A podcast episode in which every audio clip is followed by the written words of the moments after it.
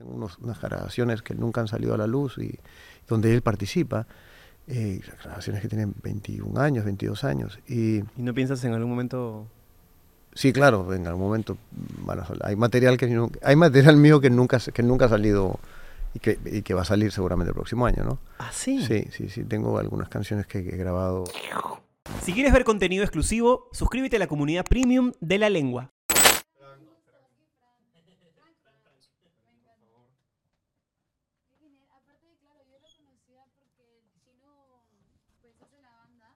Claro, el chino Sabogal, sí. ¿Ah, sí? ¿En dónde lo conociste? ¿En algún proyecto? Ah, claro, claro. Sí, claro. Él era el musicalizador oficial. Eso, totalmente. A ver, ponte los audífonos y dime si te escuchas bien. A ver, los pongo. Sí, me escucho. Ahora pégate el micrito para que te... ¿Ahí? Yo creo que sí. Y que no te tape la cara, ¿no? Que Mm, muy importante. Claro, porque si no. Si no- ¿Empezamos? Empezamos. 3, 2, 1. Cuando tengo como la prueba de vestuario, la prueba de maquillaje, de todo, eh, unas horas después tenía ensayo como para conocer a mi compañera de trabajo. Entonces yo recuerdo que yo estaba súper tranquila, porque ya sabía quién era, o sea, la había como estoqueado ahí en redes y luego lo hablamos ella y yo. Y cuando llegamos, la coach como, bueno, ya se conocen, ok, vamos a enseñar la escena del beso. Y yo como, claro. Aunque sea un hola. ¿no? claro, como, pero espérate, ahora, um, ajá. entonces sí había nervios porque obviamente es un beso, o sea, es un contacto físico que quieras o no, se siente un poco raro con alguien que recién estás conociendo. Aparte a los 13, yo a los 13, yo más pavo a los 13 no había chapado, nada, nada. A a los 15 mi primer besito. Entonces, pues obviamente fue muy gracioso, pero fue un reto y al final creo que lo importante aquí es como yo a la hora de, de ingresar al internado fue en mente de quiero conocer más a Daniela, que es mi compañera, quiero hacerme su amiga, quiero poder platicar con ella, saber qué es lo que le incomoda, lo que no le incomoda y yo también dejarle saber qué es lo que a mí me gusta, no me gusta para poder lograr el objetivo, porque Amazon estaba poniendo todas sus fichas con nosotras ya que éramos la primera pareja más joven lésbica que iba a salir eh, de una producción española.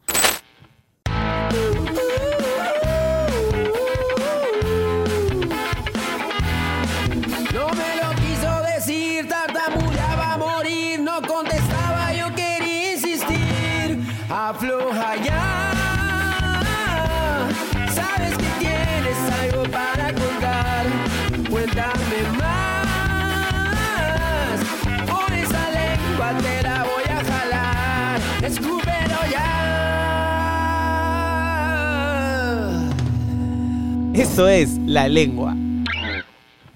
Auspiciado por Joker, el súper en minutos. Securex, porque juntos cambiamos más.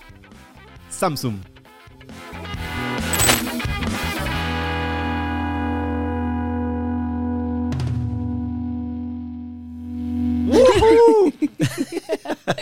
El chinito. El chilito Sabogal, sí. Sí. ¿Reconociste al toque o no? Al toque, al toque. Bueno, siempre, bueno, he visto como un par de entrevistas, entonces siempre lo escucho al inicio y me encanta el chinito. Te mando saludos. Sí, el chino Sabogal, nuestro compositor, productor musical Sí. y además este nuestro sabio musical cuando viene acá un, un artista siempre que tenga que ser cantante o una cosa así, a veces me gusta traerlo porque le da un toque diferente a la conversación. Totalmente. Y aparte también el mío. Así Sí. es, sí, también es el productor musical, ¿no? ¿De Sí, verdad? sí, sí. Él sacó, bueno, yo saqué una canción con él como cuando tenía 11, 12 años que se llama Te Gusto. Te gusto, me dijiste. Y pues al parecer fue un boom en todos los colegios, o sea, en mi generación como que sonó mucho. Y pues fue muy bien. Y ahora voy a sacar una nueva canción. Tu generación, cuando dices mi generación, ¿qué generación te sientes que eres? ¿Generación Z? O- Sí, Sí. sí, sí, sí. Pero es que también, mira, depende mucho porque yo no me siento, es que es, muy raro este tema.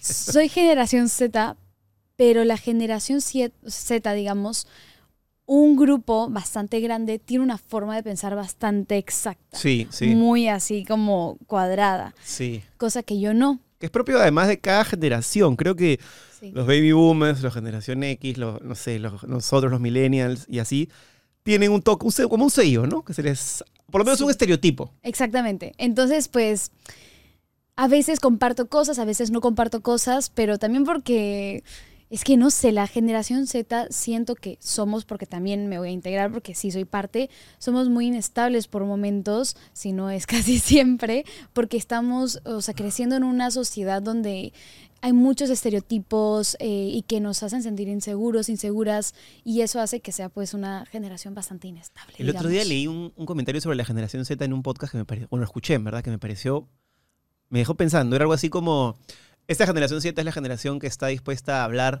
eh, de todo, libertad de, de- de- de un montón de cosas, pero que a veces, a pesar de que suene, digamos, irónico, tiene una opción en contra de la libertad de pensamiento. Y si es que alguien piensa diferente, sobre todo si es alguien que tiene un pensamiento tal vez más conservador, Sí. como les hace ruido, porque creo que han salido pues a cambiar un poco las reglas de juego y creo que está bien, es parte de la generación, Sí. pero me quedaba pensando y me decía, efectivamente, tienen libertad de, no sé, orientación sexual, religión, política, eh, creencias para establecerse en un lugar, Sí. pero tal vez no tanto de, de pensamientos si es que tú piensas diferente. Me, me quedó rebotando en la cabeza. ¿Tú crees que es así?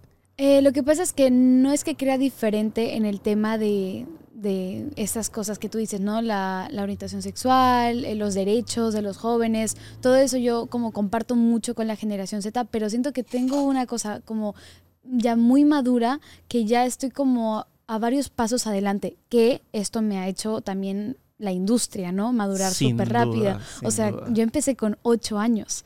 Entonces creo que eso automáticamente me hizo como crecer mucho y ya desde pequeña, antes de la actuación, yo era bastante como mosca, digamos, y súper ágil en, en lo que sea, pero con la actuación fue como ya el, lo que derramó el vaso. Sí, de hecho te iba a comentar y me acuerdo que te entrevisté en el 2020 y tenías pues 14 años. Creo que sí. Han pasado 3 y tienes 17 y Sí. yo siento que los años para una persona, niño, pubertad o adolescente actor, Sí. cada año vale 3. Porque avanzas pues mucho más rápido. O sea, yo te veo ahora de 17 y eres una mujer eh, establecida. Y eso que eso me, me genera mucha curiosidad. ¿Cómo se siente crecer en pantalla? Porque alguna gente tal vez, como te ha visto crecer desde los 8 años, desde en un programa de televisión, en una película, en una serie, yo creo que algún público tiene la idea de que puede opinar sobre tu crecimiento, sobre tus gustos, sobre tu ropa. Eso debe ser bien difícil de gestionar.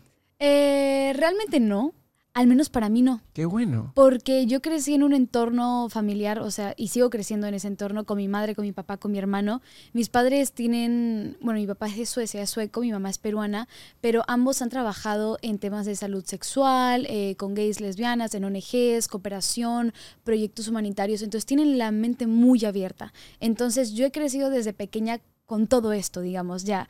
Eh, no es de que en un momento de mi vida dije como, uy, no, acá algo está mal en mi familia, entonces me pongo rebelde y comienzo como a dejar clara mi- mis creencias, pero sí fue difícil en algún momento de mi vida, cuando yo creo que todo explotó como los 10 años aquí en Perú y comencé a hacer las películas, Margarita, las, las series y eso, y tampoco es que haya como una gran eh, cartera de actores juveniles aquí en el Perú, es muy pequeña, entonces eh, eh, como que bastante el centro de atención estaba en mí y en varios niños y sí había muchos de estos mensajes y más de señoras, de hombres, entonces es como, como, o sea, ¿por qué está opinando de esto? Correcto. Como- Eso es lo principal que a mí se me ocurre.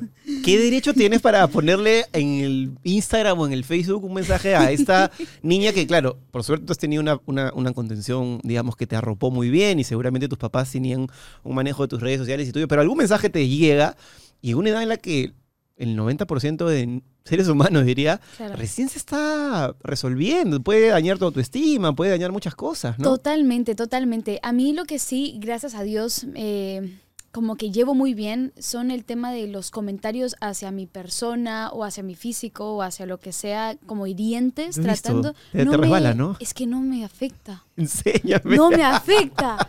Pero es que no sé, es que creo que... No, mentira, eh, tampoco me afecta mucho. No, no, pero, o sea, es normal que afecte, es normal que afecte, pero yo tengo, digamos, como, no, no lo voy a llamar suerte porque también es una decisión de uno que le afecte o no. Es un afecte. trabajo. Es un trabajo interno muy grande.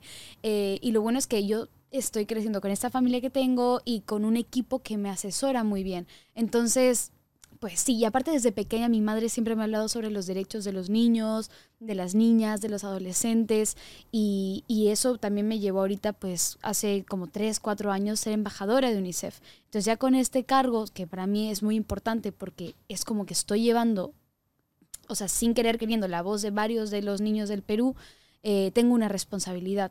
Entonces son cosas que tampoco me dejo eh, experimentar o vivir, pero siempre me dejo sentir, o sea, así como que no es de que, de que, porque la gente ahorita debe estar pensando, claro, no siente porque por dentro está hecha muerta, pero por fuera mm, parece estar súper tranquila, pero es que no es algo de interno que lo trabajo. Claro, nadie es inmune igual a, a Claro. palabras negativas. Eh, Sí. Tú tuviste un post en el 2021, creo que habías terminado ya de grabar El Internado en Amazon Prime, Sí.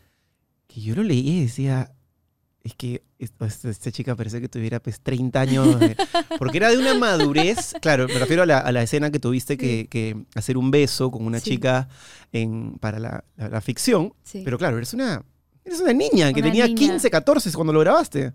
13. 13. Entonces, a la, a, la, a la mente de la actriz de 13 años le están dando una información que es muy pesada, muy fuerte, pero todo sea en base al guion y a la propuesta que ha hecho el guionista, el director, en fin. Entonces, era tu trabajo hacerlo, Claro. pero definitivamente eso te va a despertar algo en el cuerpo, una sensación. Y cuando yo leí el post decía, es exactamente lo que un actor o actriz profesional tendría que manejar en un post para poner en contexto a la gente, si no lo han visto, que hablaba sobre los derechos de las minorías, sobre cómo ella se sentía al tener que hacer esta escena, Sí. pero estaba tan bien fundamentado que yo decía, Sí. wow, o sea, muchos actores Sí. Hacen una escena ahorita así grandes Claro. y, y de repente no lo tendrían tan claro. Tú además aprovechaste para como convertirte sin querer en una embajadora de una minoría. ¿Me puedes contar un poco cómo fue ese momento? ¿Cómo decidiste hacer eso? Bueno, ese momento fue bastante peculiar, después por otra cosa que pasó que te voy a contar, pero em, cuando, digamos, yo recibo en mis manos la oportunidad de interpretar a Rita, que es este papel de una chica lesbiana y psicópata y que, bueno, al final me cortaron mi cabello también en, como todos ya hemos quedado feo, eh, yo lo acepté sin problema. Mis padres siempre me preguntaron, eh, ¿tú quieres? ¿Estás segura? Y yo, sí, sí quiero porque va a ser un reto y pues para eso estoy en esta carrera, porque quiero hacer retos, no quiero hacer lo mismo de siempre, una niña dulce, una niña creída y pues no, como que quiero experimentar. Quiero saber hasta dónde puedo llegar como actriz. Eh, entonces eh, acepté, hice toda esta escena y fue un proceso muy interesante que obviamente tuvimos coach y todo con la, con la persona y con mi compañera Daniela. Todo fue muy profesional. Entonces también eso me relajó muchísimo porque Amazon en esta producción cuidó mucho a los actores y realmente en todas las producciones que hacen. También depende y tú sabes que allá en España hay una industria súper, súper, súper creada. Entonces hay leyes, hay normas que se tienen que respetar, cosa que aquí en el Perú faltan y mm, hace que pues, sea un trabajo mucho más eficiente allá a la hora de realizar series en calidad, producción, guion, todo. Entonces yo haciendo este post que fue, creo, creo que te refieres al del día de, de la comunidad, Sí. eh, donde publiqué la escena correcto, del beso, sí. justo. Ahí yo publiqué este post y conversando con mi madre dije, mamá, quiero poner un mensaje, pero también hay que recalcar algo. Yo soy menor de edad, entonces a veces puedo, me puedo resbalar, me puedo equivocar como cualquier otra persona. Entonces siempre cuando hago post trato, o sea, siempre yo hablo con mi madre y es como, mamá, a ver, ¿cómo podemos enfocar esto? filtro, claro. un filtro, porque igual uno nunca sabe. O sea, la gente puede malinterpretar algo que yo diga. ¿Necesitas algo urgente? Tranqui, pide Joker, el súper en minutos. Encuentra lo que necesitas para tu casa como frutas, verduras, pañales, chelas, vinos y mucho más en la puerta de tu casa. Descarga hoy el app escaneando el código en la pantalla y regístrate con tu número de celular y listo. Ya sabes, si necesitas algo urgente, haz el súper en Joker. Gracias Joker por estar con la lengua. Un verbo mal puesto Cambia todo. al calabozo social. Te funan. Así es. Te funan. Pero entonces así yo escribí todo ese texto como para hacer concientizar a la gente y yo ya era consciente que a la hora que los padres de familia conservadores vean ese post iban a ver millones de mensajes de cómo es posible que sus padres le dejaran, cómo es posible que tal, que hagas esto, mi hija, ay no te voy a dejar de seguir para que no vean. Y es como, claro, es que dejándome de seguir, tu niño y tu niña no se va a enterar de lo que es, eh, pasa en el mundo real. Entonces, a veces pasan estas cosas que me dejan un poco como, cada quien tiene su forma de criar a su hijo o hija, pero Te sale tu mentalidad europea, me encanta. Pero es así. Entonces, como que a mí me gusta también, eso lo decía bastante antes, me gusta mucho incomodar a la gente. Porque siento que cuando incomodas a alguien, lo sacas de su zona de confort.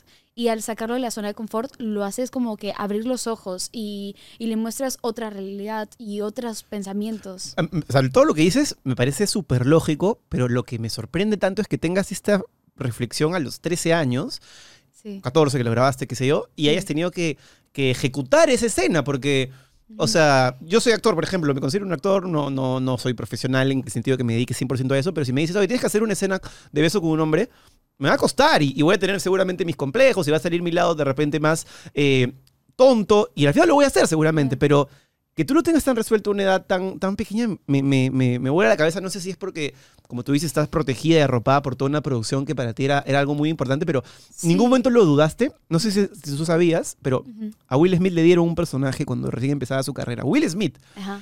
Y le dijeron, tienes que hacer esta escena, un personaje fuerte, y tenía que haber un beso de hombre. Y él, Dijo que no. siendo que no, no, no lo hizo. Y, y en la escena se ve como un beso, se ve horrible, ¿no? Es un beso falseado, donde se le ve la nuca y, y- y no lo pudo hacer. Wow. Yo creo que está bien, porque tal vez no estaba preparado. Entonces, ¿cómo te sentiste para poder desarrollar eso que no es nada fácil? No, no es nada fácil porque también te cuento de que cuando tengo como la prueba de vestuario, la prueba de maquillaje y todo, eh, unas horas después tenía ensayo como para conocer a mi compañera de trabajo. Entonces yo recuerdo que yo estaba súper tranquila porque ya sabía quién era, o sea, la había como estoqueado ahí en redes y luego lo hablamos ella y yo. Y cuando llegamos la coach como, bueno, ya se conocen, ok, vamos a enseñar la escena del beso. Y yo como, claro. Aunque sea un hola, ¿no? claro, como, pero espérate, ahora, um, entonces sí había nervios porque obviamente es un beso, o sea, es un contacto físico que quieras o no, eh, se siente un poco raro con alguien que recién estás conociendo. Aparte a los 13, yo a los 13, yo más pavo a los 13 no había chapado nada, nada. A los 15 vi el primer besito. Entonces, pues obviamente fue muy gracioso, pero fue un reto y al final creo que lo importante aquí es como yo a la hora de, de ingresar al internado fue en mente de quiero conocer más a Daniela, que es mi compañera, quiero hacerme su amiga, quiero poder platicar con ella, saber qué es lo que le incomoda, lo que no le incomoda y yo también dejarle saber qué es lo que a mí me gusta, no me gusta para poder lograr el objetivo, porque Amazon estaba poniendo todas sus fichas con nosotras ya que éramos la primera pareja más joven lésbica que iba a salir eh, de una producción española. Entonces yo me sentía con mucha presión, ella también, pero todo salió muy bien. Qué y bueno. aparte estábamos dirigidas por tres directores maravillosos que también llevan pues bastantes años haciendo producciones allá y, y fue muy bien. Pero estaba tranquila realmente, no estaba nerviosa, estaba... Al principio sí no te voy a negar que hicimos una toma y yo no me reí porque era como... "Uh, uh, uh". Pero la segunda fue como, ya, Fran, ya, quítate esta tontería. Y lo hicimos y genial. Y quedó y el resultado fue buenísimo. Sí, aunque a veces ahorita veo, y es que yo no sé si es un buen beso o es un mal beso, pero es que se ve muy horrible, se ve un tierno beso. Bueno, igual creo que la, la- la propuesta, imagino, del director también era que no sea un beso, o sea, es un beso de dos chicas que están en un internado de colegial. Entonces tiene que haber un componente de eso que también ya no está tan alejado de lo que el actor y el personaje Claro. puedan sentir, ¿no? Claro, claro, claro, claro. Eh, hay una cosa que me da mucha curiosidad, es eh, padre sueco, eh, madre peruana, Sí. eh, estás por México, por España. ¿Dónde sientes que es tu casa? ¿Cuál? Ay, el mundo. El mundo, de verdad. Es que es muy raro decirte esto porque no te digo nada en concreto, pero es que. Es que viajo tanto. como tú dices, España, México, Bolivia, Suecia. o sea, sí, tantos países que ya no sé cómo dónde es mi lugar de vivir. Ahora mismo estoy viviendo en España eh, porque estoy trabajando mucho allá. Pero si comienzo a trabajar muchísimo en México, me voy a ir a vivir a México.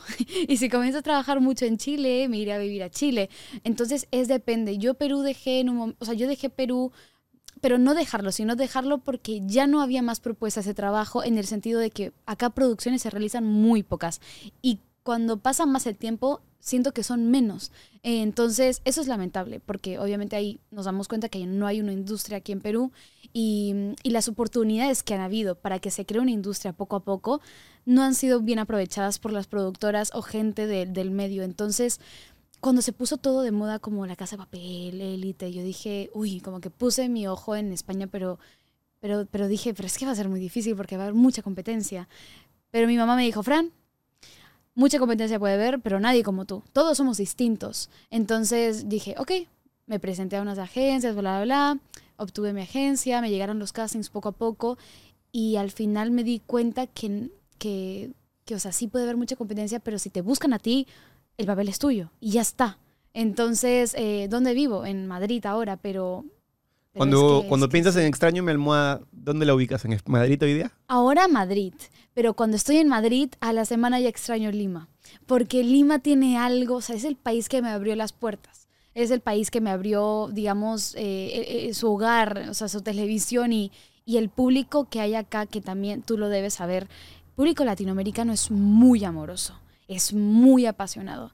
Y en España es distinto. En Europa tienen otro tipo de, de conciencia con el tema de fan, no soy fan. El ponerte el, el botón de seguir en redes sociales es muy difícil que un español lo haga. Entonces te cuesta más surgir como un artista ya. Anda. Entonces, eh, yo no estoy buscando la fama, yo no estoy buscando seguidores. Yo lo que estoy buscando es crear experiencias que me hagan eh, crecer como Francisca, como persona y como actriz. Y conocer gente que me vaya, digamos, abrir nuevos horizontes. Entonces, digamos que sí, no sé, la casa en México, España, ¿Y, y, Perú. y cuál dirías en esos países donde te has trabajado que ha sido tu proyecto más, donde dijiste, donde por un segundo te pasó el síndrome del impostor o dijiste, ¿qué hago yo acá con esta gente tan brava? Claro, seguramente después se te fue y hiciste lo que tenías que hacer, pero ¿dónde fue ese lugar que dijiste, wow, esto es un sueño? Um, es que sabes qué pasa, y acá voy a caer en un tema que siempre converso con las personas más cercanas a mí. Nunca me he sentido en un lugar en el que no deba pertenecer porque me entre una inseguridad. Porque ¿qué pasa? Cuando te entra una inseguridad cuando, es porque tú le pones un valor. Pero realmente, o sea, lo idealizamos. Ujú. Entonces, ¿qué pasa? Nada tiene valor, todo es valor cero. Somos nosotros, cada uno, que le pone un valor a las cosas y hacemos que cuando lleguemos, yo que sé, al casting, al proyecto, a conocer a alguien, nos autosaboteamos, haciendo que no surja bien, digamos, este comienzo de esta nueva experiencia o de esta nueva persona que estás conociendo. Entonces, siempre que he estado en un proyecto, obviamente primero me entran los nervios, pero sola de, ok, a ver qué nuevo reto va a venir, pero después me doy cuenta y es como, soy parte de esto y me lo merezco. Y yo he trabajado muy duro y la he pasado muy mal, como muy bien, para llegar a donde estoy. Entonces nunca me he sentido como en este síndrome que tú dices del impostor, porque sé que lo que es para mí es para mí y tenía que ser para mí, y ya está. ¿Y en qué momento, pero qué momento has dicho, wow, estoy en una serie, no sé, de Amazon Prime o de Netflix y ha sido como, no sé si un check en tu lista o un sueño logrado? Porque, Sí. mm, o sea, con todo el, el respeto hacia las producciones nacionales, no es lo mismo estar en una película nacional o en una serie Sí. nacional que estar en, en un lugar donde la competencia de la industria es mucho mayor y Claro. estás tú ahí por algo, ¿no? Desde Claro. el ¿Por crew, ¿por qué? Y, y Claro, sobre porque todo, yo. sí, debe haber algo como... como Claro, es que también es un tema de que Jesús, a mí me contrataron en el internado para ser de una chica española. Entonces ni siquiera estaba yo audicionando como una actriz peruana, sino entonces yo decía, pero si deben haber como más de mil chicas españolas, actrices muy buenas, ¿por qué me eligen a mí? ¿Por qué?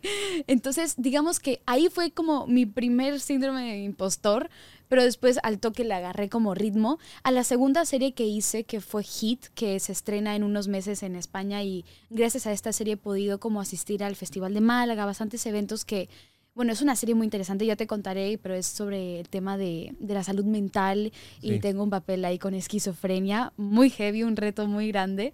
Eh, cuando me salió mi tercer proyecto en México, que acabo de terminar de grabar, mi serie para VIX, ViX. La Lola, eh, fue ahí, fue como, ya, no, no, no, esto ya está empezando. acá. Estoy viviendo el sueño. Estoy comenzando, o sea, porque yo decía, es que empecé tan pequeñita y con proyectos más pequeños y ahora estoy en una serie internacional para toda Latinoamérica y otra para todo el mundo y los actores con los que me rodeo, Bárbara de Regil, Alex de la Madrid, eh, Cintia Clitbo, es como, ya dije, ok, y aparte una cosa que nunca he dicho en una entrevista, pero cuando yo fui a grabar eh, Hit el año pasado de la salud mental y todo ese tema, me salió un proyecto en México que tuve que rechazar porque se, Cruzaba. se cruzaban. Y era mm, Las travesuras de Niña Mala, la de Mario La Vargas novela de Llosa. Mario Vargas Llosa. Tenía ahí como un personaje secundario, pequeñito, pero era mi primer proyecto en México. Lamentablemente lo tuve que rechazar. Entonces, a partir de esto, como que ya siento que, que me estoy dando cuenta realmente de, de lo, de lo importante que es. También te digo algo, cuando fui a hacer el casting para México con mi madre, porque mi madre casi siempre me acompaña para todos estos viajes, cuando me avisaron de, Fran, has quedado para el proyecto, yo estaba caminando por reforma y mi mamá me dice, Fran, has quedado. Y yo, o sea, me alegré y dije, "Oh, ¡ay, qué bien, qué bien! Y después seguimos caminando dos minutos y estábamos así. Como mi mamá, creo que te has acostumbrado a que te salgan los proyectos. Claro, porque otra persona saltaría tres Y- pies claro, como loco, se tiraría brindar. 300 volantines en el piso. Claro, pero después yo dije, mamá, creo que estoy muy relajada. No sé por qué estoy tan tranquila. Mi mamá me dice, no, porque es que también te lo mereces, porque has trabajado muy fuerte. ¡Ey! Si vas a cambiar dólares, hazlo rápido, seguro y de manera digital.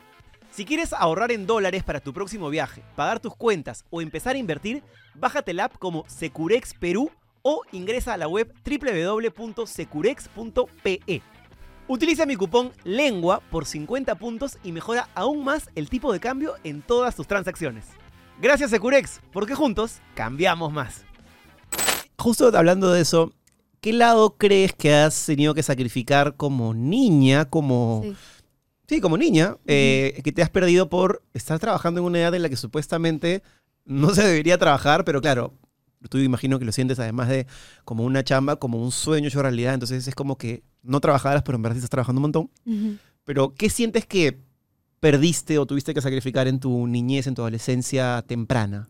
Pues yo creo que muchos cumpleaños, muchas fiestas, reuniones con amigas, pijamadas, cosas que mantienen mi esencia como niña, que es lo, lo mejor y lo más especial para mí, pero que al final, en aquel momento, como que sí sufrí y me dio mucha pena, pero hoy en día lo agradezco porque porque yo también era la que tomaba la decisión cuando era niña. No es de que mi madre me obligaba a hacer algo, sino yo siempre era la que tenía la última palabra. Y eso es algo que agradezco mucho de mi familia que me acompañó en este proceso, sino que siempre mm, eh, como que mantiene mi, mi opinión. O sea, lo, toman en cuenta, cosa que hay otras madres que no, otra familia que es como, no, tú tienes que estudiar tal, tú tienes que hacer tal.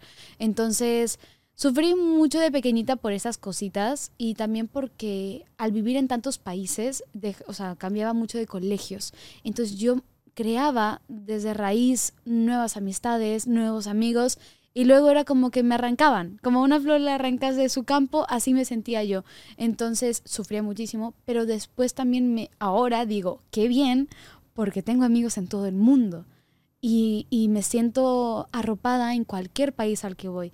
Entonces eso me hace sentir como feliz que sí, en un- su momento sufrí, pero ahora lo agradezco. Claro, socialmente debe haber sido difícil, ¿no? Sí. Eh, estar en tantos lugares. No sé si alguna vez tuviste por ahí alguna, alguna relación incluso, o algún mejor amigo que te dolió abandonar y Mm. claro, Nunca, ni una relación. No- Nunca, no he tenido ni una relación. anda. Fíjate, y mucha gente piensa que sí. Que tienes una madurez que... Ese es el tema, ese es el tema. Tengo una madurez que los chicos de mi edad no tienen. Entonces es complicado.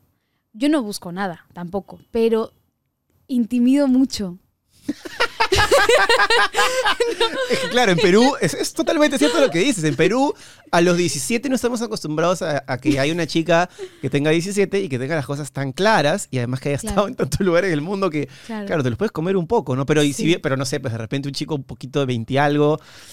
Sí, Bueno, si no te ha pasado, ya te pasará tal vez, ¿no? No, pues, pero sí, o sea, sí han- hay chicos que se interesan, obviamente, pero así también chicos de 20 y algo que son muy inmaduros. De verdad. Está jodida la plaza. Está muy difícil conseguir enamorado. Pero también te digo algo que es porque viajo tanto. Claro, que España y México también no creo que sea tanto un tema de repente de, de que son tan inmaduros, porque es una sociedad de repente un poquito más desarrollada, pero Ajá. Pero son muy inestables, como te digo, la generación Z es muy inestable. Y ya eso eh, como agrupa a todos los países del mundo. Entonces es difícil, pero no es algo que a mí me, me, como me frustre ni nada. O sea, yo estoy viviendo mi etapa y yo sé que las cosas llegan cuando tienen que llegar. Y eso me hace también estar tranquila. ¿y cómo haces? Perdón que te interrumpa, pero me, ha, me ha saltado una, una- una pregunta. Sí. Eh, el curso de actuación que yo tomé con Roberto Ángeles señalaba que la mejor edad para empezar a, como, por lo menos como él lo concebía, era entre los 20 y los 30, que generalmente la mayoría de personas han tenido una cantidad de experiencias que pueden utilizar para crear una emoción cuando no actúen. Tú creas emociones, tienes muchas verdades, has logrado muchos trabajos, por lo que tu, tu oficio es innegable, pero tal vez como persona, según lo que me estás contando ahorita, no has tenido tantas experiencias personales que te permitan crear, por ejemplo, un Claro. personaje en cuanto a un conflicto amoroso o algo así. Claro. ¿De dónde sacas la, la verdad para poder crear eso que tal vez no has vivido? Pues, ¿sabes qué pasa? Hay cosas que no se han vivido, pero que creo que son más fuertes de eh, eh, eso, o sea, no haberlas vivido. Los casi algo, tú sabes qué son los casi algo. Yo he tenido casi algo y que me han dejado muy marcada desde muy niña, que a lo mejor pueden parecer estupideces, pero realmente no lo son porque sí son temas que a nosotros los niños nos marcan y que nos hacen también crear esta personalidad mientras vamos creciendo. Entonces, los casi algo son amores de adolescentes que nunca se llegaron a oficializar, pero te duelen más que un ex.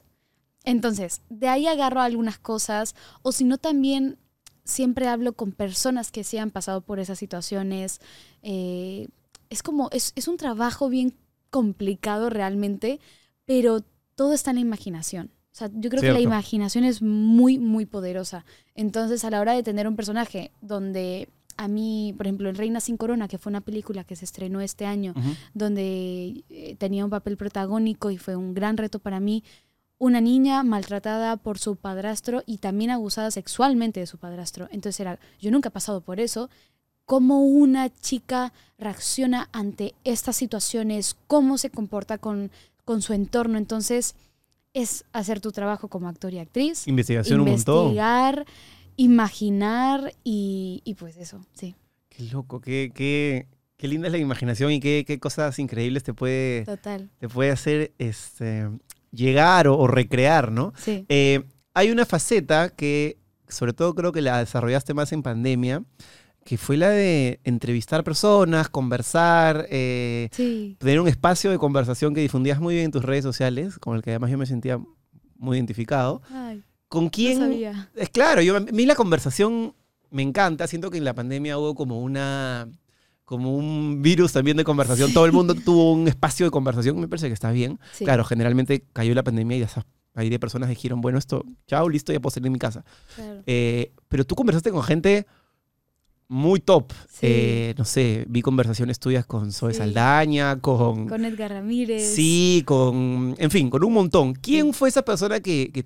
que te hizo mucha ilusión y que dijiste, wow, estoy conversando con esta persona, qué chévere, qué loco? A mí lo más gracioso es de que en todas las entrevistas que yo hice, eh, digamos, en la pandemia, que fue como un segmento que, como tú dices, nos entró el virus de... Comenzamos a ser más creativos, también te digo, porque teníamos solamente la casa para hacer contenido. Y nosotros que somos creadores de contenido, aparte de ser actores eh, y actrices, bueno, X, eh, recuerdo que comencé entrevistando a actores y actrices aquí en, en Perú y luego me llamó Netflix y luego Universal Studios para cantantes. A mí el tema es de que no idealizo a nadie. Entonces, cuando yo tengo una conversación o una entrevista con alguien, no me vas a ver como, "Ah, hola, ¿qué tal? Como, como que se, me- se me nota la emoción. el fan tiene que estar dor- ah, dormido, anestesiado. Muy dormido, muy anestesiado. porque si no, técnicamente no sale bien. Claro, pero también es ahí, yo le pongo valor cero a todas las personas que yo entrevisto. Entonces, eh, al principio, pues sí, como que me da muchas, muchos nervios, pero después ya es como, entro en, en entrevista y me van a ver muy relajada y me dicen, ¿cómo no has hecho para estar nerviosa? O sea, bla, bla, bla, bla, bla.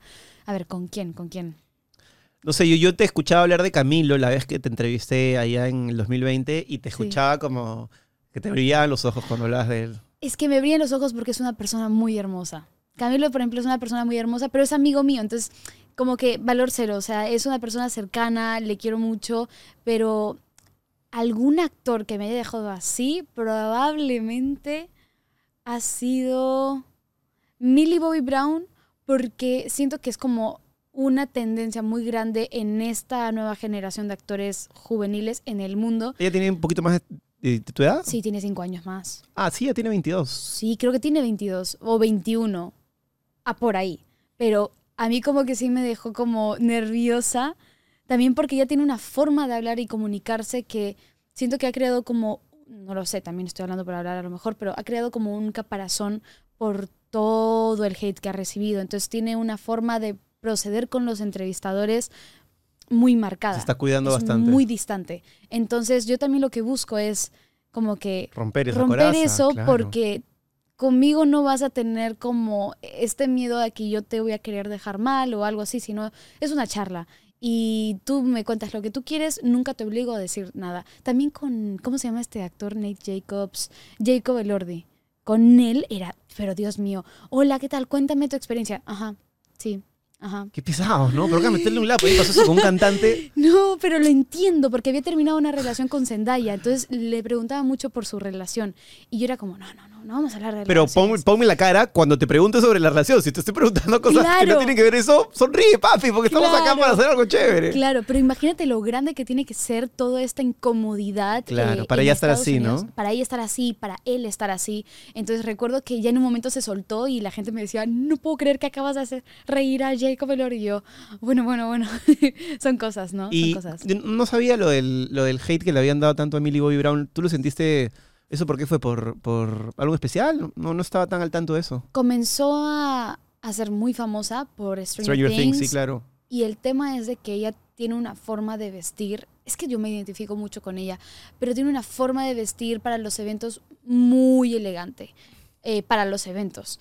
Eh, porque en su vida privada, pues se viste como yo, o sea, como cualquier otra chica juvenil eh, que hay ahora.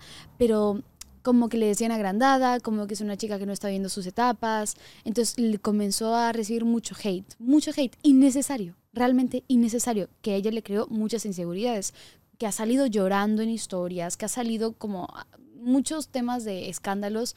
Entonces, sí, eso pasó con Millie. Es que claro, estás creciendo en una etapa en la que las hormonas están revueltas, tienes muchas ideas, muchas dudas. Por eso me sorprende tanto tu, tu manera de manejar las conversaciones, porque Sí. yo recuerdo haber tenido 17, no haber sido una persona mediática y me ha costado. Entonces imagino lo que debe costar este juicio social. Creo que una vez lo hablé con, con Merlí cuando le entrevisté, Merlí Morelo, que también pareció que tiene una madurez que yo decía, wow, esta generación viene, viene fuerte. Y, y, Sí. y sí, imagino que al sentir que a ti te ha pasado lo mismo, Sí. debe ser como un referente para ti ella.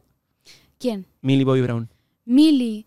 Mm, no, no es un referente porque siento que a- cada quien está haciendo su camino y mi camino igual está siendo distinto al de ella. Ella, por ejemplo, estuvo creo que siete años sin trabajar hasta que le llegó el, el proyecto de Stranger Things. Eh, es que somos personas distintas. No lo veo como un referente. Realmente de referente veo a Edgar Ramírez, por ejemplo. Él es un actor que yo entrevisté y probablemente la mejor charla que he tenido en mi vida Ah, sí. fue con él. Y, y sí, pero sí, como que me cuesta. Capaz Alicia Vikander, que fue vecina en el pueblo donde yo crecí cuando era pequeña en Suecia.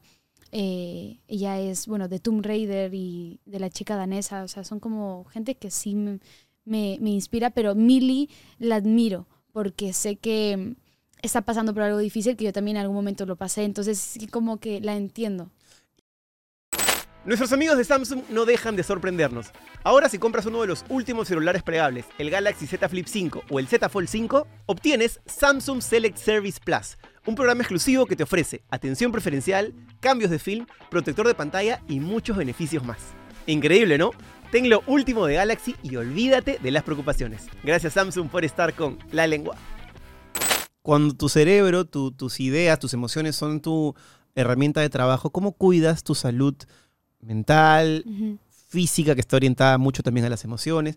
¿Cuál es tu, tu rutina de trabajo o tu rutina de eh, cuidarte como persona? No sé si tienes alguna, algún, digamos, régimen o algunas cosas que hagas específicas para poder tener las cosas- ideas claras. Bueno, va a sonar un poco tonto, pero para mí no lo es. Pero a mí me encanta mucho cuidarme en el sentido de las cosas como buenos hábitos. Porque yo antes, hace menos de un año, yo tenía muy malos hábitos, pero muy malos hábitos. Alimenticios. Alimenticios, no hacía ejercicio, eh, tenía amistades por tener amistades que realmente no eran amistades. Entonces tenía como un círculo muy tóxico y mm, creo que cuando, antes que me fuera a, a hacer hit fue como corté muchas de esas cosas y me comencé a cuidar y me daba cuenta que cuando me cuidaba y realmente cuidaba mucho mi mente y a la gente que podía dejarles como ingresar a mi corazón porque igual los amigos son personas a las que te abres vulnerablemente, cosa que a los seres humanos no nos gusta abrirnos vulnerablemente porque es una faceta en la que preferimos no mostrarnos ni siquiera a nuestra familia. Eh, comencé a como ser consciente y, y a quitar y a cortar de raíz y me comencé a sentir bien, como que me sentía en paz y hasta mi forma de hablar cambió, mi forma de transmitir cambió. Entonces creo que estas cosas que, como te digo, comer saludable, hacer ejercicio, eh, meditar, leer, me ha hecho llevar una vida mucho más estable ahora y más porque estoy en una etapa muy difícil, que es la adolescencia, entrando a la juventud. Entonces, es un momento donde más me tengo que cuidar. No digo que no he pasado por salud, o sea, problemas de salud mental, sí he pasado por cosas que me han dejado muy marcadas, más que todo cuando estuve viviendo sola en México haciendo esta serie, yo estuve ahí sola. Eso debe haber sido muy duro. Fue muy ¿Cuánto duro. tiempo viviste sola? Viví como tres meses sola. A los 10 sí. Seis. Y vivías que Cumplí años sola. vivías en un familia. departamento. Vivía en un departamento, tenía dos roommates, pero te digo, familia es familia. Y no podía yo. Y la pasé muy mal, pero era mi salvación la actuación. Cuando me llevaban a rodar la serie era como, volvía a ser Francisca, pero cuando regresaba me sentía triste porque extrañaba a mi mamá, mi papá, mi hermano, mi perrita. Entonces, pasé por muchas cosas feas, muchas cosas feas, que, que me hicieron, creo, también cambiar y tener la forma de pensar, porque de cada fracaso sacas un aprendizaje. Sin duda. Si no, vas a ser un fracasado. Los fracasos son buenos en la vida, pero si tienes un fracaso y no aprendes nada de eso, eres un fracasado. Y eso, gracias a Dios, no lo soy hasta ahora y ojalá nunca. ¿No te pasa que con la... Siento que tu manera de hablar, que a mí me encanta, a mí me encanta la gente que es segura de sí misma y que no está vendiendo esta falsa modestia que a veces son, están, están... Como que quiero ser culta, Como- entonces me muestro. No, así. pero en, Pe- en Lima tenemos, no digo en Perú, en Lima sobre todo, porque creo que en Sí. provincias no es tanto así, tenemos esta idea de que si decimos cosas que nos va bien, si tenemos nuestras ideas marcadas, Sí, se cree la cagada, es un atorrante, es un soberbio. Y a Claro. mí me jode mucho esa vaina porque creo que tenemos Sí. que empezar a cambiar como sociedad, pero sí. yo te escucho hablar y imagino el posible comentario de alguien que puede escuchar a una persona hablar así tan resuelta. ¿Piensas en eso? ¿Lo, lo has notado tal vez? O sea, ¿sientes que es como, uy, si digo esto de repente me va a caer por acá? ¿O simplemente vamos adelante y que pase lo que tenga que pasar? Porque he Yo- escuchado comentarios Sí, injustos sobre personas que hablan así tan, tan, no necesariamente tú en este caso, que también los he escuchado sobre ti, en el que tú dices, ¿pero por qué me estás jugando? ¿Por hablar las cosas claras y honestas? ¿No es, no es eso lo que pide nuestra generación? ¿No es eso lo que quiere la gente ver? Pues yo creo que el año pasado me lo pensaba mucho, pero este año estoy también tan curada internamente que ya las cosas no me las tengo que pensar.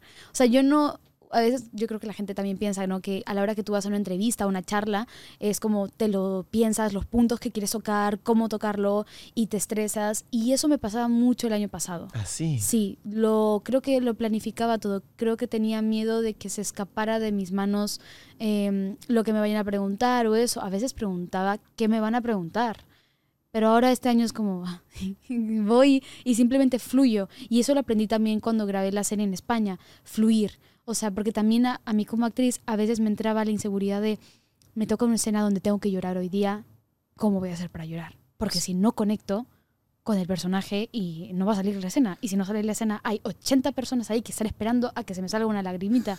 Eso es muy jodido. Eso es muy jodido, pero eh, recuerdo que en Hit, eh, temporada 3, fue de que yo me estaba matando de risa con un compañero y fue de que, ok, pero tienes que estar concentrada. Sí, sí, sí, tú da la acción Yo llego. y yo llego.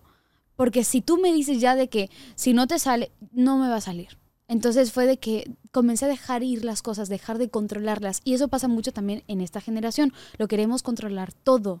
Todo queremos tenerlo aquí. Que por eso hay mucha toxicidad. Y, o sea, bueno, se dice toxicidad, pero realmente es violencia eh, con las parejas jóvenes. Entonces, como que, no sé, a partir de creo que ese momento fue que yo dije, ya, ya está, Fran. Como que deja que las cosas fluyan y sean más naturales. Y sí. Qué bueno. Y cuando, volviendo a la parte técnica de llorar, que es una pregunta que yo que he actuado mucho menos, me han preguntado un montón. ¿Y cómo haces Sí. para llorar? Alguna vez que he tenido que hacer una, una escena, eh, sobre todo en teatro, o de repente cosas que tengas que repetir constantemente. ¿Tú sientes que si no llegas a la lágrima no puedes transmitir la tristeza que el personaje por ahí puede transmitir sin necesidad de que se vea esa gota de lágrima? No, no hay necesidad de llorar. Nunca Claro. hay necesidad de llorar. Depende, es que es depende de la persona. Hay personas literalmente que no lloran en la vida real. Y están destruidas. Y Y están destruidas. reaccionando a su destrucción, pero no les sale la lágrima. Exactamente, es depende del personaje. Eh, y Pero hay yo- directores que te lo piden. Pero porque ellos tienen una forma de trabajar así. Entonces es tema de cada director, de cada persona, como te digo. O sea, todo depende del actor, del personaje, del director, de la producción, del- de la historia del proyecto. Eh, pero no creo que sea necesario como que sacar una lágrima para, para, para transmitir tristeza, porque creo que cuando contienes es cuando más duele y más se nota en la cámara. Cuando estás tratando de no llorar es cuando... Pero es que realmente tienes que tratar de no llorar, porque si no se va a ver muy falso. Entonces... Sobre todo en eh, una cámara que después va a ser estirada en una película, en una pantalla gigante y tienes que ser súper económico con lo que dices porque Claro. no es lo mismo en teatro donde tienes que más bien ser más grandilocuente que Claro. en cine que tienes que ser pues preciso. Tal vez en serie está en un- Eso. un límite, ¿no? No, sí, en el tema del cine, por ejemplo, Reina sin Corona, yo probablemente del 90, no, del 100% de la película, yo lloro 80% de la película. Se entiende por qué además el personaje... Claro, se entiende por qué. Pero mm, eh, hubo un momento, como a la tercera semana de la película, que estaba seca. No podía llorar. Pero es que es como mi mente estaba en bucle. Como que, como que mi. Porque acá entramos a un tema también más interesante. O sea, la mente y tus órganos no entienden que estás actuando y que no es real lo que estás sintiendo. Entonces, es- yo lo sé, pero ellos no lo saben. Entonces, como cosa de la vida, de la anatomía humana que fue creada, eh, ellos como que cuando estás en un luto y lloras y lloras y lloras, hay un día en el que ya no lloras y estás así. Claro, porque ya lloraste todo lo que tenías que llorar. Ya tu cuerpo dijo, Claro. "Cha- se acabó. Se acabó. Por, por tema también de, de defensa, ¿no? Sí. A todo esto. Entonces, recuerdo que una vez me pasó eso y fue, te juro, el momento más estresante que he vivido en una producción porque ellos querían que yo llorara. Entonces yo estaba, pero es que no puedo. Pásame el colirio, la No gotita, puedo, ya algo, te ¿no? juro. Entonces media hora haciéndoles esperar fue un momento bastante, bastante fu- fuerte para mí. Y recuerdo que ya había llorado, entonces dijeron, va, acción. Hice la escena. Y recuerdo que cuando se acerca el director a mí a abrazarme como de Fran, ya estuvo, ya estuvo, comencé a llorar más. Entonces el director me tiró en la silla y me dijo, pongan a grabar otra vez. Y yo, no. Qué locura. Es que el Porque- trabajo de las emociones... Sí, porque también creo que es la impotencia de uno, de no poder lograr lo que uno te está pidiendo. Entonces fue de ahí que mi cuerpo hizo ¡pum! Eh, cuando estás en tu momento libre, tu momento de reflexión, no sé si la palabra es meditación, y juegas un poco al futuro, dices, bueno, han pasado tantas cosas en 17 años, ¿qué pasará cuando tenga 30? ¿Qué ves en ese futuro? Ah, no veo nada, porque me gusta impresionarme, me gusta, me gusta no tener expectativas. No veo nada, vivo el presente. Eso suena, yo sé que suena muy así, frase de Google, pero es que vivo el presente, porque creo que es tan sencilla pero tan real. Pero nunca Y- juegas al, estaré casada, tendré hijos, tendré una familia, tendré un perro más grande, tendré una casa. Ah, bueno, por esa parte, yo- bueno, en, en lo que tiene que ver con el trabajo. claro, fuera del trabajo estoy ¿Fuera del hablando. trabajo? Sí, sí, sí, sí. Ah, no, sí, claro. Yo quiero tener dos hijos, yo quiero pues estar casada. yo- o sea, tengo como mis ilusiones Ah, como... sí lo tienes así como clarito. Sí, lo tengo muy claro, lo tengo muy claro. Pero también digo, no me quiero emocionar, no quiero ponerle expectativas, porque también no sé en qué etapa de mi vida me encuentre cuando tengan que pasar esas cosas. O sea, hay tantos cambios que pueden ver durante estos años, ¿sabes? Es como que no, no soy consciente todavía de lo que me falta. Y yo ya, te juro, me siento de 30. Por eso te pregunto, porque yo también te siento súper mayor, a pesar de que eres súper joven, entonces hay una, una Claro. contradicción saludable, creo, igual interesante, porque siento que te da una ventaja, Sí. pero no sé, pues me, me da esa curiosidad. ¿Qué pasaría si ahorita hubiera un bebito de seis meses aquí? ¿Tú estarías como, ay, qué lindo? Estarías como, ah, qué lindo, pero ahí lejos. ¿O tienes ese instinto maternal desarrollado? Tengo mucho instinto maternal. ¿Ah, sí? Yo quiero, me muero por ser mamá. Es que sí, es muy gracioso porque es que, a ver, lo que me da miedo es el parto. Eso creo que el miedo de toda mujer. Sí. O no sé, Sí, sí, sí. pero me muero por ser mamá. O sea, y, y es algo que deseo. Entonces es como, pero en su momento, o sea, todavía faltan muchos años para que me toque ser mamá. Sí. Pero creo que sería una mamá muy, muy, muy... Es que yo creo que los hijos, es que, a ver, yo enseño mucho a mis padres y mis padres me enseñan mucho a mí. Los padres, y bueno, tú también lo sabes, los hijos te enseñan cosas que Muchísimo. uno no tenía ni idea. Entonces, mm, yo siento que sé tantas cosas que todavía sigo aprendiendo cada día más que cuando lleguen esos ángeles me van a enseñar muchas más cosas. Entonces es como, no sé, son cosas de la vida que no sé, pero me encantaría ser madre. Y dos. Hombre-mujer, Sí. parejita, hombre-hombre. parejita. Una parejita. Ah, Tienes todo el cuentito armado, entonces. Sí. Una parejita, pero, pero bueno, vamos a ver qué pasa. Sí. Iba a decir, no, no, no, iba a decir, ¿Qué ibas a iba a decir? decir, ojalá no sean actores y actrices, porque es muy, o sea, es muy complejo, pero que sean lo que quieran ser también. Eso es muy importante y creo que es algo que nuestra generación entiende que, que ahora se puede, antes había esta idea de que no, si no es esto, se va a morir de hambre. Sí. Y le decía, yo, yo he tenido esa, yo he sufrido esa discusión con mi padre, Sí. con quien tengo una relación hermosa ahora, pero Sí. en mi adolescencia, de hecho a tu edad, Ujú. suena viejazo cuando digo eso, pero eras así, él era como abogado y no hay otra opción, ¿ah? Y yo le decía, pero... Pero ¿por qué no? Y cuando entré a la facultad decía, yo soy el menos abogado. O sea, sí tengo cosas de abogado porque me gustan las humanidades, pero no, no me interesa resolver el problema al resto. Quiero hacerlo más creativo y no Claro. encontraba creatividad en eso.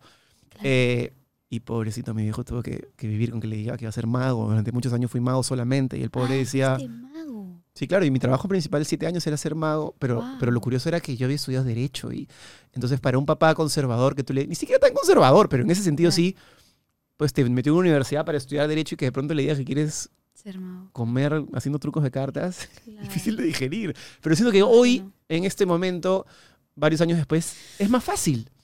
Hay muchos más referentes de artistas que viven siendo magos, pintores, actrices, cantantes. Claro, pero también ahí es donde la familia, porque yo creo que la culpa, la mayor culpa la tiene la familia, pone la inseguridad en la persona. de, Totalmente. ok, sí, Will Smith pudo lograr lo que logró. Este, Pero es uno en un millón. Pero es uno en un millón. Yo hasta ahora lo, lo juego a mi papá y le digo, tú casi me cagas. O sea, sin querer, claro. Mi Claro. lo hizo con todo el corazón del mundo, pero yo le digo, "Es- eso no es una manera de... Y de hecho con mi No. hermana, mi hermana ahora estudia dirección de cine y arte en Buenos Sí. Aires, Ay, qué bonito. y le digo, déjala.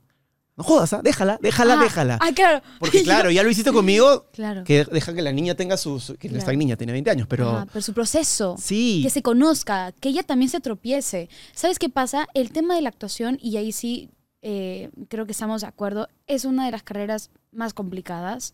Porque por la competencia, por tema de la salud mental, por un montón de cosas. Y tampoco tienes un trabajo estable.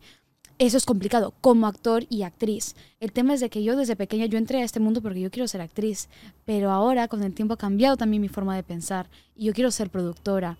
Entonces, yo quiero crear trabajo, no solamente para mí, sino para muchas personas más. O sea, yo quiero crear cosas porque siendo actor y actriz, bueno, no sé si esto vaya a ser un poquito, no sé, pero somos peones. Nosotros somos peones en las producciones. Puta, no puedo estar más de acuerdo con lo que acabas de decir. Casi me Entonces- paro y te aplaudo.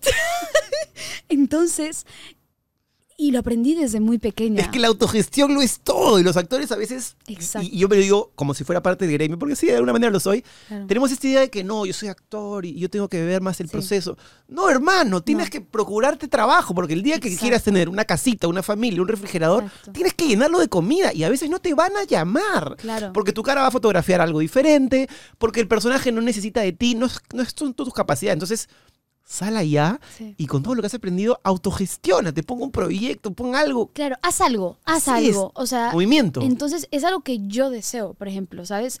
Y crear industria también en el Perú, que va a tomar mucho tiempo, y- pero es algo, son proyectos que yo tengo en mente y por eso también estoy haciendo lo de la música. No sé si tú sabes, Jesús, pero yo saqué una canción con el chino cuando era pequeñita eh, y fue un boom, pero de ahí pasaron muchos años sin sacar música y ahora la semana que entra, el 18, voy a lanzar una canción primera vez que lo digo. es primera vez que lo digo. El 18 voy a sacar una canción eh, que es también como una despedida a esa etapa adolescente, porque ya voy a ir entrando y le estoy dando como más ganas a la música, porque la música también uno piensa empresarialmente y tú ya me entiendes, pero es sacar canciones, cosa que puede salir bien, puede salir mal, pero los shows y de los shows también te puedes, o sea, puedes eh, Regalías vivir, regalías, claro. son un montón de cosas, pero entonces ahí ando con la música, así que estén atentos también a las noticias. Y es muy importante además porque para tu trabajo como actriz, la música es una herramienta que a mí me hubiera encantado tener, no, no fui por ahí, y creo que la desarrolles y la cultives y la promuevas hace que tengas todavía más riqueza como actriz a la hora de presentar un currículum, un CV, ¿no? Totalmente, actriz 360. Esa frase se la robé a Paquita Salas, que es una de mis series favoritas, eh, que no sé si la has visto, pero No. tienes que verla, te va a encantar. Está en Netflix, por favor. ¿Cómo se llama? Paquita Salas. Paquita Salas. es, es brutal, es sobre la industria, te va a encantar. Entonces sí, actriz 360, abrirme, o sea, nunca estoy cerrada a nada. Y lo bueno es que he comenzado a aprender también a escuchar a la gente. y a escuchar cosas que a lo mejor cuando era más pequeño hubiera estado totalmente cerrada. A decir, no, no quiero hacer esto, no quiero hacer esto, pero ahora sí estoy como, díganme, como que quiero saber. Es la manera perfecta, ser una Sí. esponja, ¿no? Con- sobre todo cuando uno está empezando, a pesar de que tú ya no estás empezando, pero sí estás empezando a la vez. En fin, Claro. hay una mezcla ahí.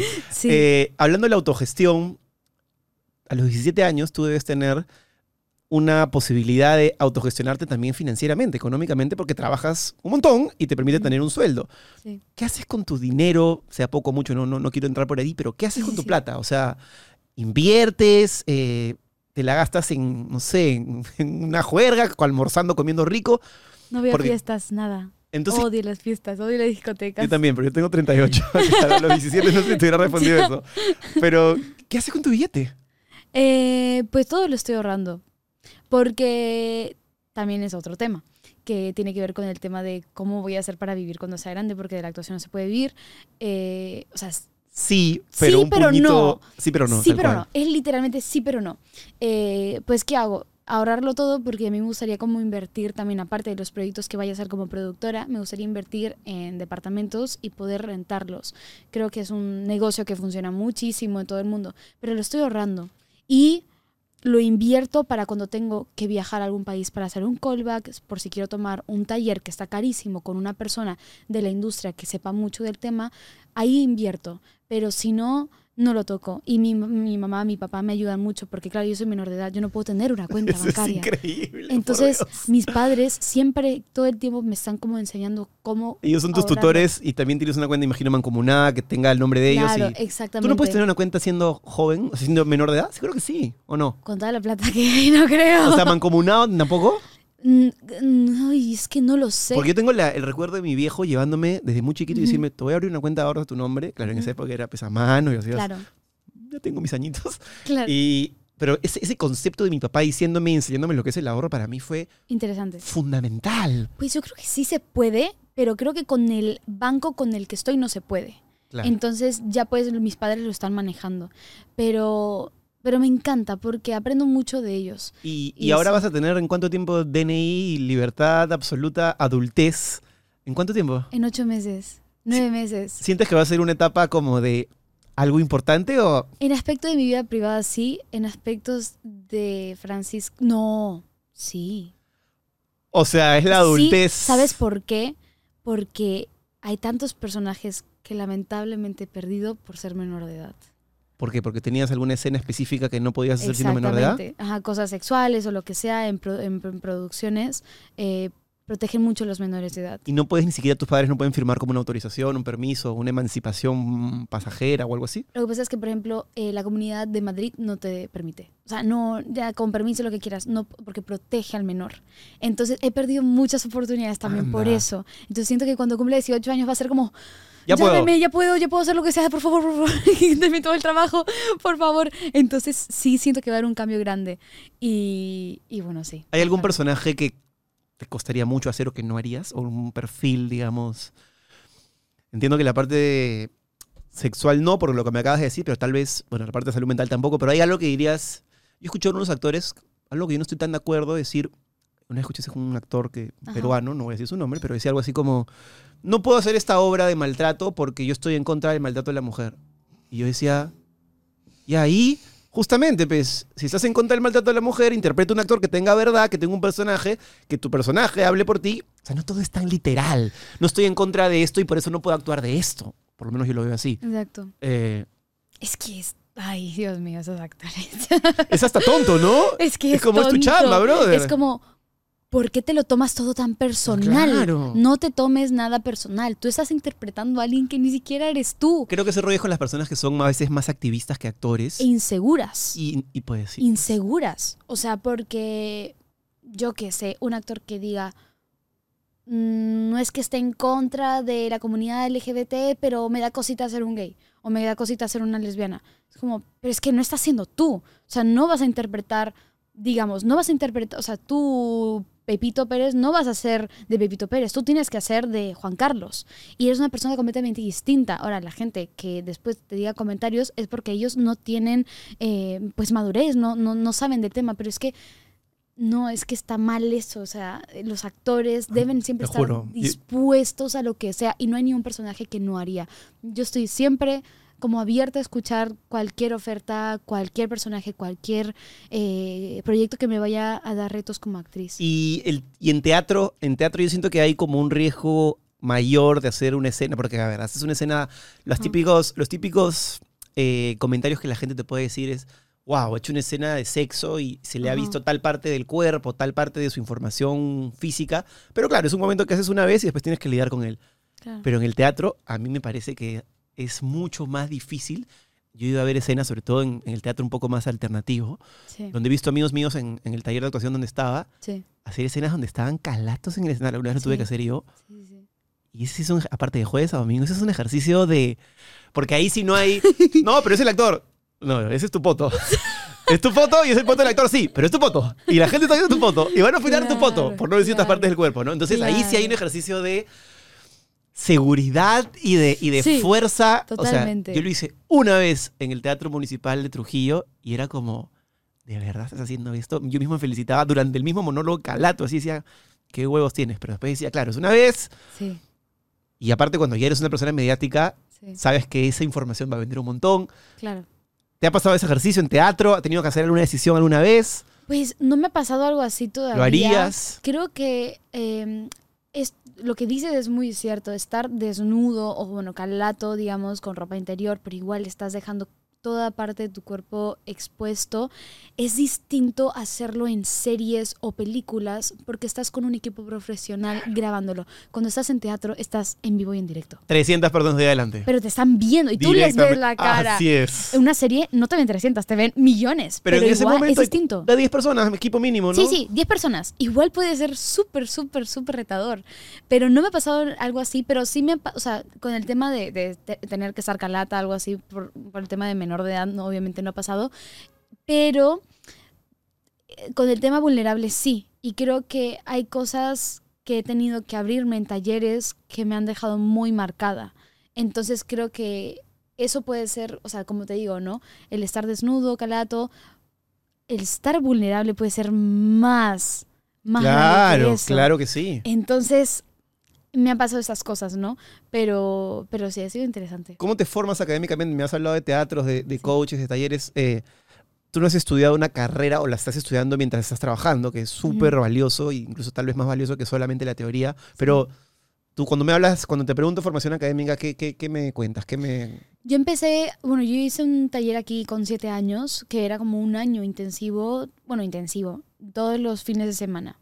Eh, aprendí muchísimo ahí, aquí en Perú. Y comencé después a hacer como talleres, pero sueltos, como workshops, pero por días. Y eso también te llena mucho de información. Y cuando ya me fui a España, ahí he hecho un montón de talleres online. Cuando vino la pandemia, online, online, online. Hice talleres de dos semanas, de dos días. Escucho mucho, investigo mucho en YouTube, en las redes sociales. Entonces, esa es como la información que estoy llevando. Y aparte tengo a Walter, que es mi manager acá en Perú, eh, que él me forma mucho como actriz también. Y eso hace que, que pues también crezca, ¿no? En ese sentido. Entonces, eso por ahora. Me gustaría llevar una carrera.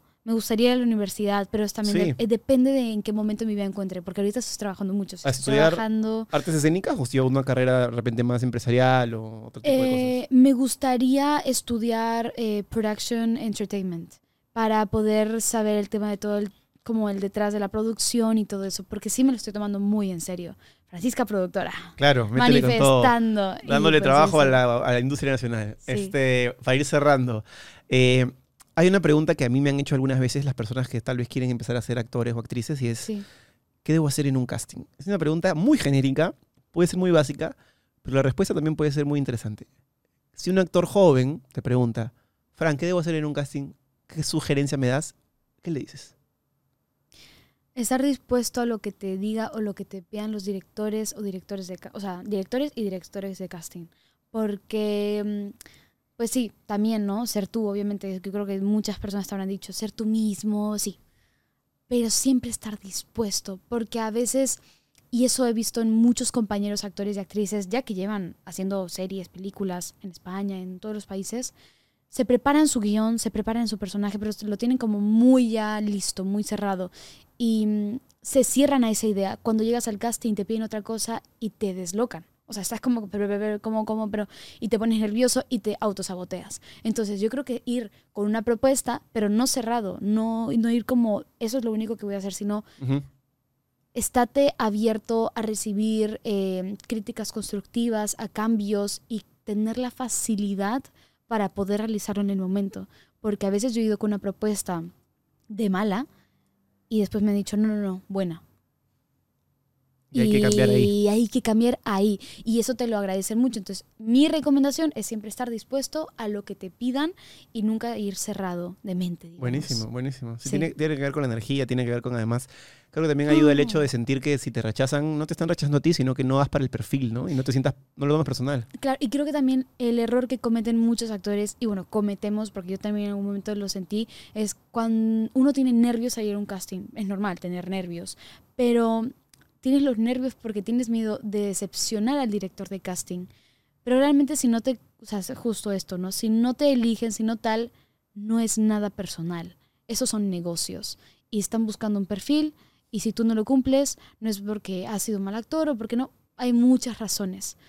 Eh, Desde cómo te cae el pelo, desde cómo está tu diente para el personaje, si es que el personaje por ahí tenía algún tipo de específica cosa característica que no, no, no da con tu físico y no pasa nada. No vayas ya con una inseguridad puesta que tú estás generando en tu mente, porque tú tienes que ir pensando. Una vez yo recuerdo que esto me lo dijo una actora allá en España, yo tenía un casting y, y yo le dije como, ¿cómo haces para no estar nervioso cuando vas a un casting? Y me dice, ¿por qué estarías nerviosa si te han llamado para verte? O sea, ellos quieren verte. Tú no estás yendo a rogarles algo, tú no estás yendo a quitarles su tiempo. Ellos están deseando verte en ese personaje, a ver si funcionas o no. Entonces, al final, tienes que ir con esa seguridad de que me han llamado, me quieren ver. O sea, por algo quieren que esté ahí. Entonces, eso es un buen tip también. Muy bien, Fran. Buenísimo, qué gusto hablar contigo. Una hora y diez minutos. Eh, Una hora y diez minutos. Qué sí, rápido se pasa Se el pasó tiempo. al toque, hermoso. Eso quiere decir que la conversación fluyó bien. Eh, me estabas hablando de la canción, puedes por favor contarnos un poquito de la canción, tu, tu propuesta Ah. musical para que la gente vaya a verla y en dónde te pueden ver. Sí, bueno, va a estar en todas las plataformas y en el canal de YouTube y eso es algo que me emociona mucho porque estoy retomándolo y como habíamos hablado, 360, siempre cantar, bailar, actuar. Vayan a verla, estoy hasta al aire porque esto ya salió en este juego del pasado, presente y futuro, Sí. así que vayan a verla al canal de Fran y a todas las plataformas para que, para que se vacilen con esta canción entonces. De todas bien. maneras, va a salir más música ya, o sea, ya como continuamente. Qué bueno, qué bueno. Sí, Importante siempre estar activo. Chévere. Eso. Gracias por venir. Gracias a ti por la charla, lo he disfrutado muchísimo. Hermoso. Nos vemos el siguiente lunes. ¡Chao!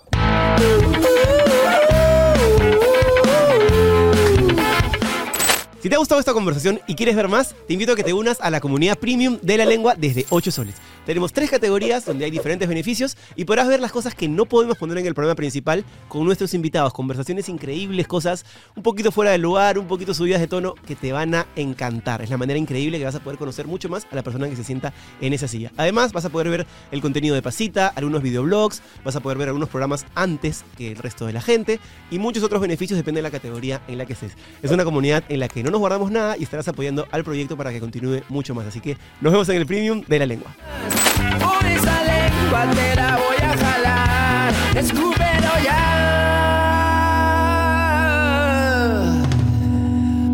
Esto es La Lengua. Auspiciado por Joker, el súper en minutos. Securex, porque juntos cambiamos más. Samsung.